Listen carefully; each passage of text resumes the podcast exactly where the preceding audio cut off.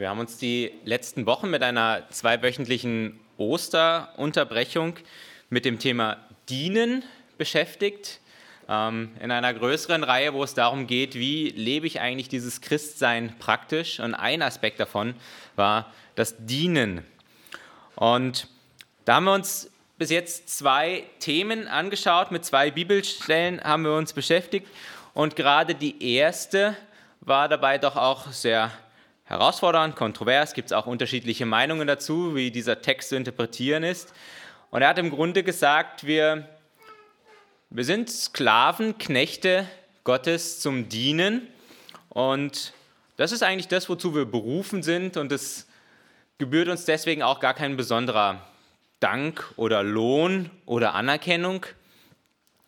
Dann ähm, in der darauffolgenden Predigt ging es darum, wie soll ich jetzt eigentlich dienen? Und da sind zwei Punkte dann äh, herausgestellt worden. Zum einen, dass wir uns in Gemeinschaft dienen, dass Dienen irgendwo immer jemanden braucht, der mir gegenüber ist, der für mich da ist, der mir dient, aber dem auch ich dienen kann. Und dann auf der anderen Seite, dass, es, dass ich nicht dienen kann mit meiner eigenen Kraft, sondern dass ich so diene, dass ich das gebe, was Gott mir zuvor geschenkt hat. Ich soll die Gaben einsetzen, die Kraft einsetzen, die ich zuvor von Gott empfangen habe. Und ich habe schon gesagt, gerade nach der ersten Predigt, da kam dann auch so manche, ähm, manches Murren. Ähm, und das war nicht so motivierend zu sagen, ja, ich diene nur und krieg nichts dafür. Und auch, ja, entspricht das überhaupt dem, was die Bibel lehrt und sagt? Denn es gibt doch durchaus auch in der Bibel Stellen, wo Gott von Lohn spricht. Und ja, das ist so. Ähm, das habe ich auch gewusst, als ich die Predigt geschrieben habe. Ähm, aber wie es halt eben so ist, wenn man über einen längeren Zeitraum auch über ein Thema spricht, dann kann man nicht direkt in die erste Predigt schon alles reinpacken.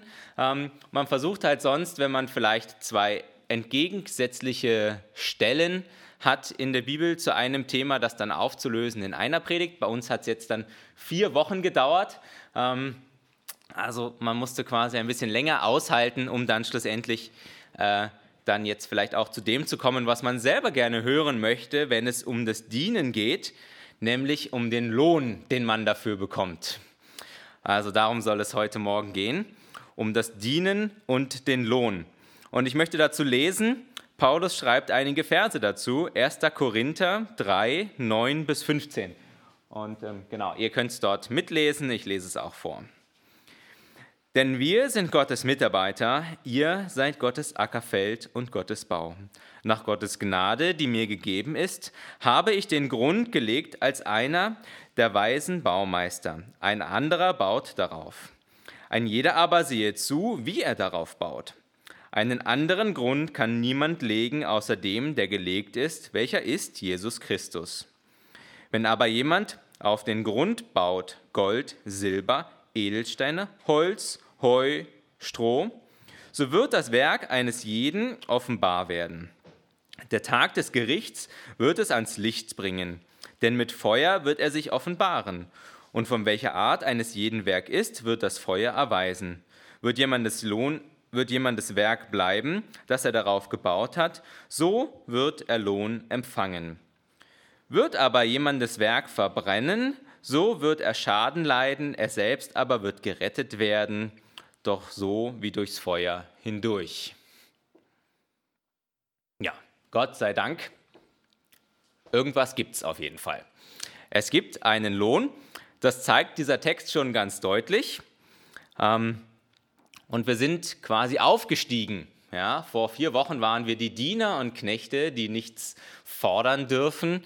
Ähm, nun sind wir Mitarbeiter und als ein richtiger Mitarbeiter wird man natürlich auch bezahlt und kriegt am Ende etwas dafür.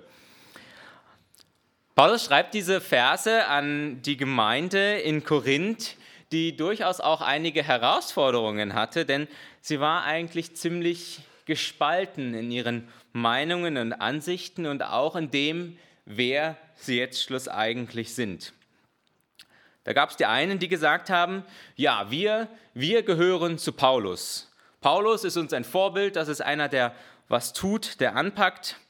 Die anderen haben gesagt, ja, wir, wir folgen Apollos, weil Apollos, der konnte besser reden, der war ein besserer Rhetoriker.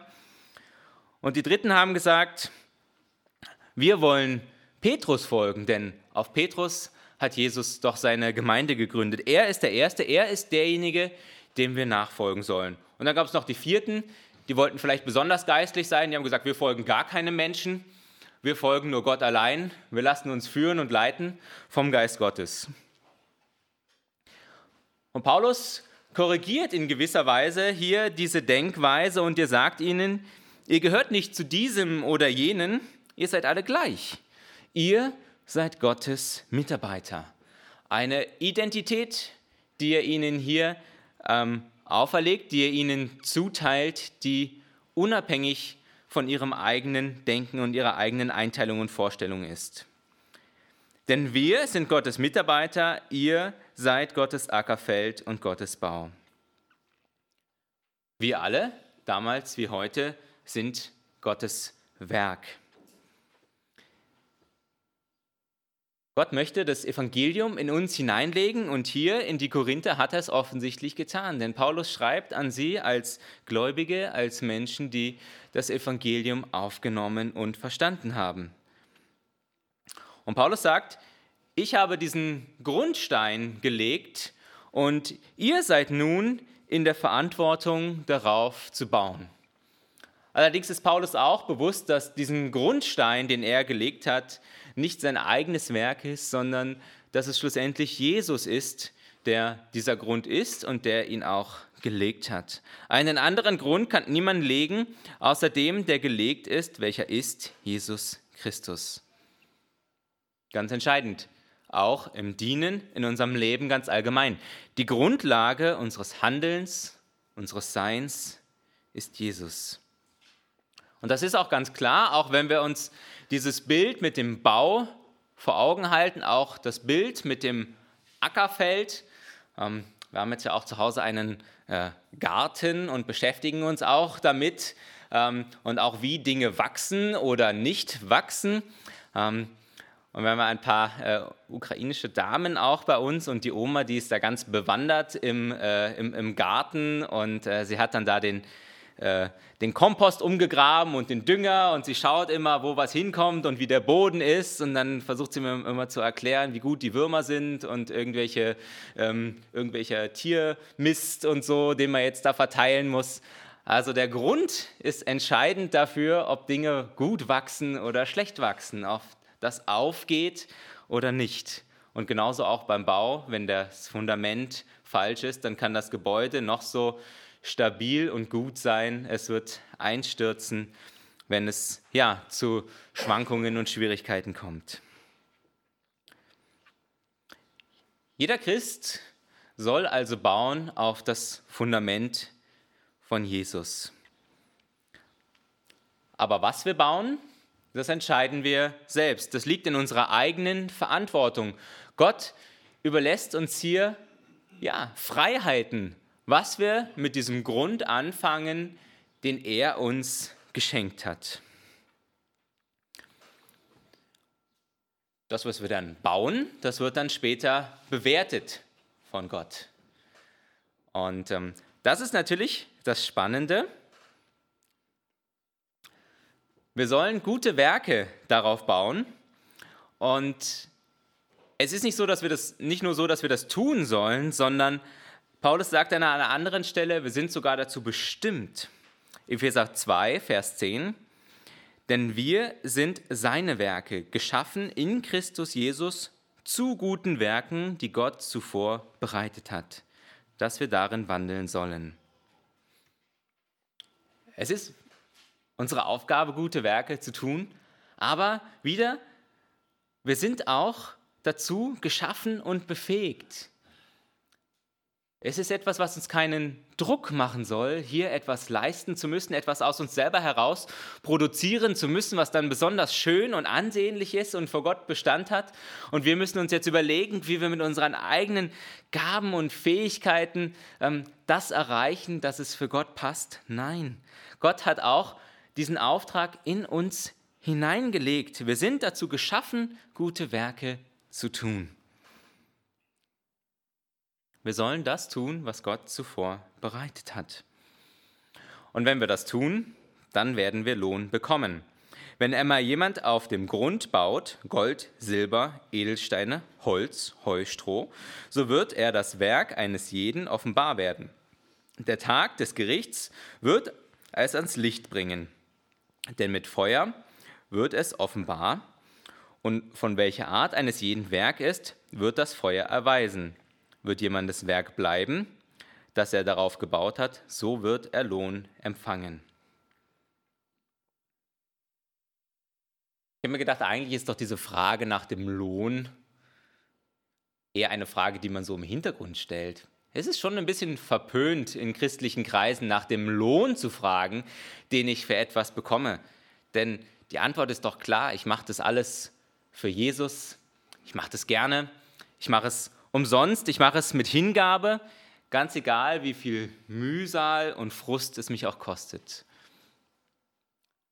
Aber auch wenn wir das vielleicht nicht immer so offen aussprechen, gerade dann, wenn die Dinge irgendwie schwierig sind, wenn sie keinen Spaß machen, wenn ich sage, ja, ich diene mehr als aus Pflicht als aus Freude heraus, gerade dann stellt sich doch diese Frage, warum mache ich das eigentlich? Was habe ich schlussendlich davon, dass ich mich hier einsetze? Eigentlich könnte ich doch meine Zeit, mein Geld, meine Kraft auch für andere Dinge einsetzen, von denen ich vielleicht auch selber was habe, die mir selber Freude machen und die mir gut tun. Paulus offensichtlich hat keine Berührungsängste damit, auch sich diesem Thema zu widmen und auch dieser Frage nach dem Lohn nachzugehen und Antwort zu geben auf diese Frage, ja, was habe ich davon, wenn ich mich einsetze für das Reich Gottes? Ein jeder von uns wird einmal vor Gott stehen, wird sich für seine Taten verantworten müssen und ja, wird auch von Gott aufgezeigt bekommen, was er für Gott getan hat. Gold, Silber, Edelstein, diese Taten, sie werden belohnt werden. Das ist das, was Bestand hat im Feuer. Und das wäre ja auch ungerecht, wenn es nicht so wäre. Wenn da einer ist, der so viel Zeit und Geld investiert ins Reich Gottes, in die Gemeinde, in Menschen, die Jesus noch nicht kennen, in Menschen, die in der Gemeinde sind und Not haben. Und dann ist ein anderer da und er sagt, hey, super, die Gnade Gottes, ich habe es angenommen und jetzt komme ich vielleicht sonntags in den Gottesdienst und ansonsten sage ich, Jesus hat alles für mich getan und ich brauche nichts mehr tun.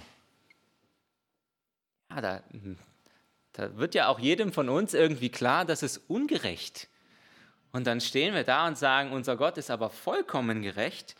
Und wir merken irgendwie in uns, ja, da ist doch diese Spannung da. Und wir fühlen, genau so muss es sein. Ich muss Lohn empfangen für das, was ich tue. Und jetzt mag aber vielleicht jemand sagen, ja, aber entspricht das denn dem, wie Gott ist? Steht Gott nicht irgendwie über diesem menschlichen Denken von Arbeit und Lohn? Und wieder, ist es nicht auch die Bibel, die hier vielleicht Stellen aufzeigt, die in eine ganz andere Richtung zeigen? Matthäus 20 zum Beispiel, das Gleichnis vom Arbeiter im Weinberg. Ein Mann wird angeheuert, um zu arbeiten als Tagelöhner von morgens bis abends. Und dann kommt der Besitzer des Weinberges über den Tag drauf, er braucht immer mehr Arbeiter und stellt immer mehr Leute auch ein. Und dann gibt es einen, der kommt kurz vor Feierabend und wird noch eingestellt, um die letzte Stunde mitzuarbeiten. Und am Ende des Tages, als der Lohn ausgezahlt wird, bekommen alle das Gleiche ungerecht? Und widerspricht das nicht auch dem, was der Text hier eigentlich sagt? Dass mein Lohn sich nach dem richtet, was ich geleistet habe. Diese beiden Arbeiter, der, der früh gekommen ist und der, der spät gekommen ist, sie haben offensichtlich nicht gleich viel geleistet. Ich weiß nicht, was sie dort getan haben, aber sie werden wahrscheinlich nicht gleich viel Getreide gesammelt haben oder was auch immer sie dort getan haben. Also ist es am Ende doch egal, was ich tue, ist Gott dann einfach gnädig und schenkt jedem den gleichen Lohn, weil er so, uns so sehr lieb hat? Nein. Und ich denke auch, dieser, dieses Gleichnis hier, diese Geschichte, die Jesus erzählt, sie möchte etwas anderes sagen. Denn ja, bei Gott geht es nicht um die Zeit in erster Linie, die wir einsetzen. Gott ist nicht jemand, der nach Quantität rechnet. Denn wie sollte ich sonst die Chance haben, Lohn zu empfangen, wenn ich auf, ja, in späten Jahren meines Lebens erst quasi, ja, mich für Jesus entscheide? Hink ich dann immer hinterher und habe irgendwie nie die Chance, quasi das zu empfangen, was ich mir vielleicht wünsche. Bei Gott geht es nicht um die Quantität, sondern um die Qualität. Nicht einfach um die Zeit an sich, die ich einsetze für ihn, sondern ja, um die Intensität, um die Hingabe, um meine Einstellung, meine Motivation, das, was hinter dem steht, was ich tue. Das ist das, was Gott schlussendlich beurteilen wird. Und hier ist es durchaus möglich und offensichtlich so gewesen, dass der Arbeiter, der eine Stunde gearbeitet hat, mit der gleichen Intensität und Hingabe gearbeitet hat, wie der, der von morgens bis abends gearbeitet hat. Und so ist es von Gottes Perspektive aus auch nicht ungerecht, dass beide den gleichen Lohn empfangen. Jesus spricht übrigens auch selber an anderer Stelle auch über in gewisser Weise über dieses Prinzip von Belohnung, vielleicht von jemandem, der weniger hat und dem, der mehr hat. In der Bergpredigt, Matthäus 5, 19, das aber tut und lehrt, dass der aber, der es aber tut und lehrt, der wird groß heißen im Himmel. Offensichtlich gibt es jemanden, der groß ist im Himmel. Und wenn es jemanden gibt, der groß ist, dann gibt es wahrscheinlich auch jemanden, der klein ist. Das heißt, also auch Jesus redet davon, dass es in gewisser Weise eine Abstufung gibt, die sich danach richtet, wie ich lebe und wandle hier in meinem Leben mit Christ, mit Jesus. Weder Jesus noch Paulus sprechen davon, wie diese Belohnung schlussendlich aussehen wird. Was das jetzt konkret bedeutet, viel Lohn zu empfangen, groß zu sein, klein zu sein. Und ich glaube, das ist auch ganz gut. Denn wie sehr würden wir sonst in der Gefahr stehen, unseren Dienst und unser Leben für Gott schlussendlich nur nach dem Lohn auszurichten, wenn er eine so zentrale Rolle hätte in dem, was uns Gottes Wort weitergibt.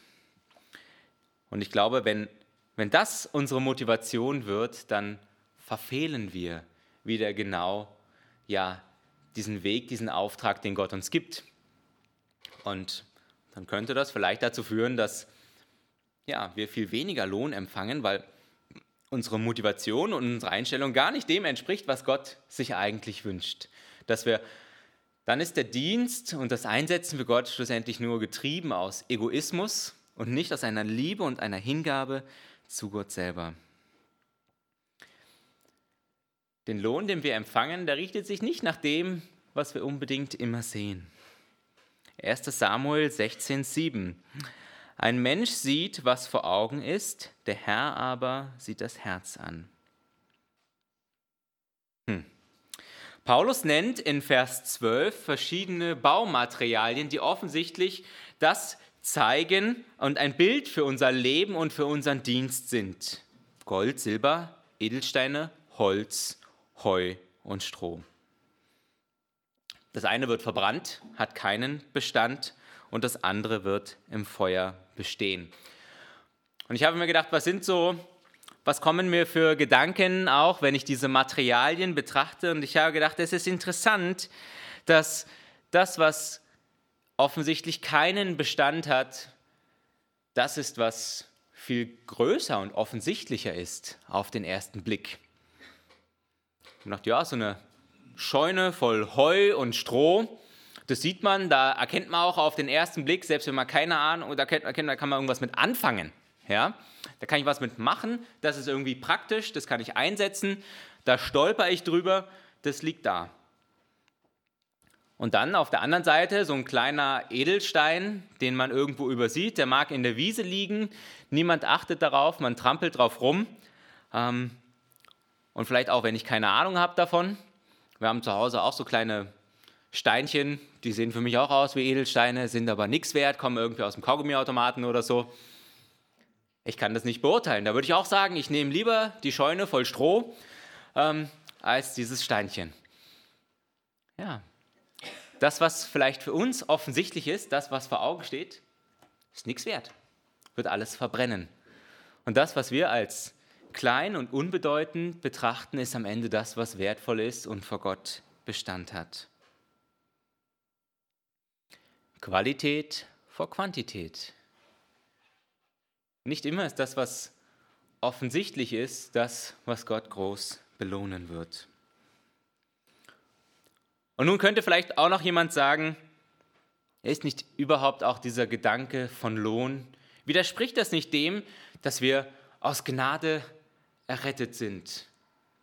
Wie ist das mit diesem Gericht, wo Gott dann bewerten wird? Muss ich nun doch leisten, um gerettet zu werden?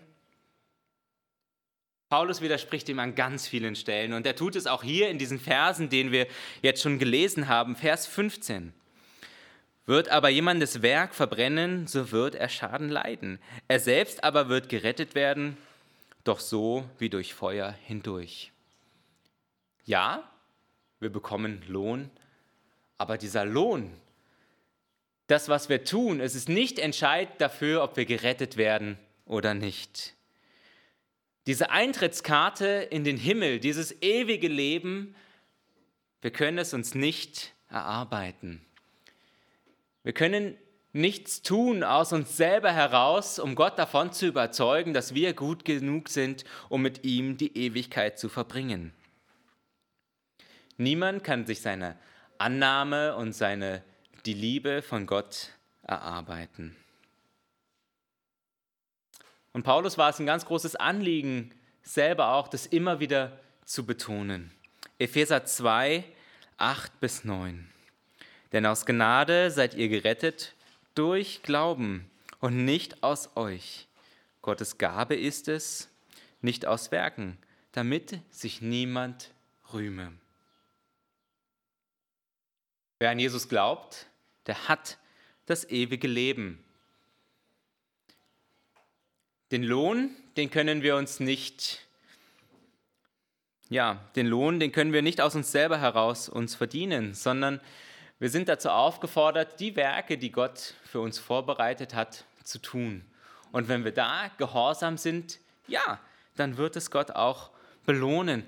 Und ich würde sagen, als ein gewisses Extra, wo Gott sagt, ja, wenn du dich einsetzt für mich, wenn du, wenn ich dir so wichtig bin, wenn du dich so, wenn, ja, wenn du mich so sehr liebst, dann bin ich nicht nur bereit, dir dieses ewige Leben zu schenken, sondern dann bin ich zusätzlich auch noch bereit, dir einen Lohn zu zahlen. Obendrauf zur Errettung, die er uns geschenkt hat. Nochmal Epheser 2, diesmal die Verse 8 bis 10, ein Vers weiter. Denn aus Gnade seid ihr gerettet durch Glauben. Das nicht aus euch, Gottes Gabe ist es, nicht aus Werken, damit sich niemand rühme. Denn wir sind sein Werk, geschaffen in Christus zu guten Werken, die Gott zuvor bereitet hat, dass wir darin wandeln sollen. Amen.